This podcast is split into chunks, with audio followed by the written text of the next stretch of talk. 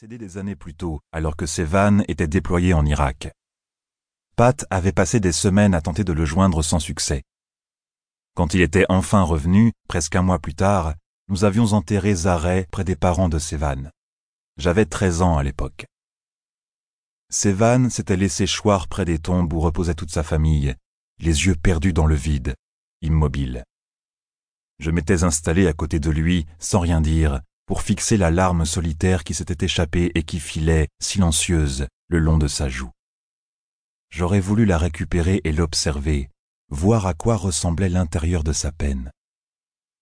Je n'ai plus personne, avait-il soufflé, sans s'adresser à quiconque en particulier. Mais j'avais quand même répondu, doucement, pour ne pas déranger sa tristesse. Nous, on est là, Sévan. Il avait tourné la tête vers moi, presque surpris de me voir à ses côtés. Un sourire douloureux avait étiré ses lèvres. Il avait mis un bras autour de mes épaules, posé brièvement son front contre ma tête. Tu veux bien être ma famille, mon Gwen? Si tu veux.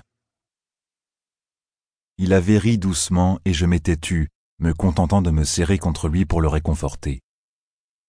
Ensemble, nous avions attendu que le soleil se couche sur le cimetière et que la nuit s'installe, offrant une myriade d'étoiles étincelantes dans un ciel dégagé, et quelques rayons de lune pour éclairer le nom des disparus. Aimer Sévan avait toujours été facile, naturel. C'était d'une justesse parfaite, comme les pas chassés que j'enchaînais avec une simplicité presque offensante. L'amour et la danse étaient comme des histoires. Il fallait savoir les raconter. Je t'aurais prévenu, me dit Jack en grimpant dans sa voiture.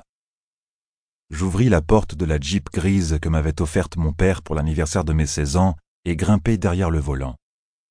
J'avais oublié d'éteindre la lumière de ma chambre à l'étage.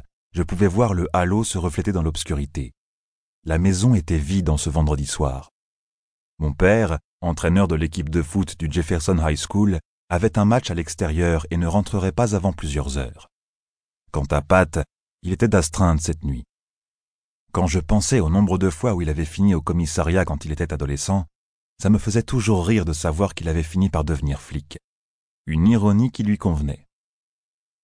Je secouai la tête en démarrant, levant deux doigts pour saluer Jake qui faisait demi-tour sur le chapeau de roue.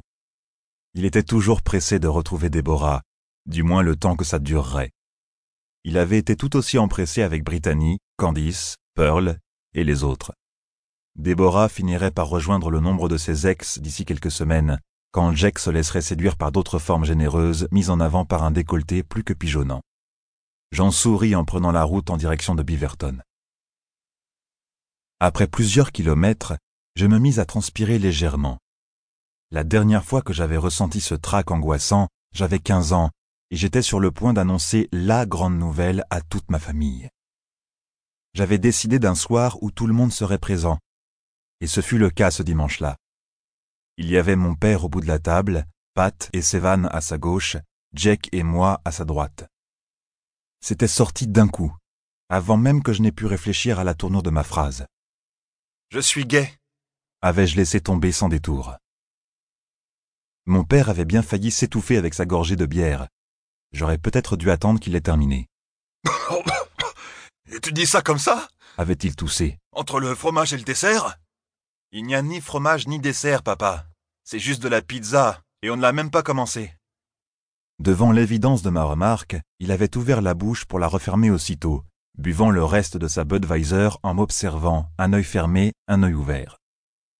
Un danseur gay, s'était moqué Pat. Quelle originalité Au moins je ne mettrai personne enceinte, moi, m'étais-je rebiffé? Ça, c'est plutôt une bonne nouvelle dans l'immédiat avait marmonné mon père en fusillant Pat du regard. Il avait levé les bras au ciel, agacé. Trudy n'est pas enceinte. C'était qu'une fausse alerte. Qui a bien failli me valoir un infarctus. Va voir un cardiologue, papa, si tu as le cœur si fragile. Que veux-tu que je te dise? La conversation avait glissé ainsi, sans heurts. J'aurais presque pu trouver cela blessant.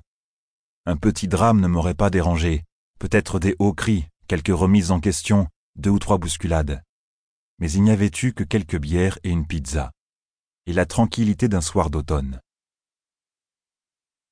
Je me garai près du 4x4 de Sévan.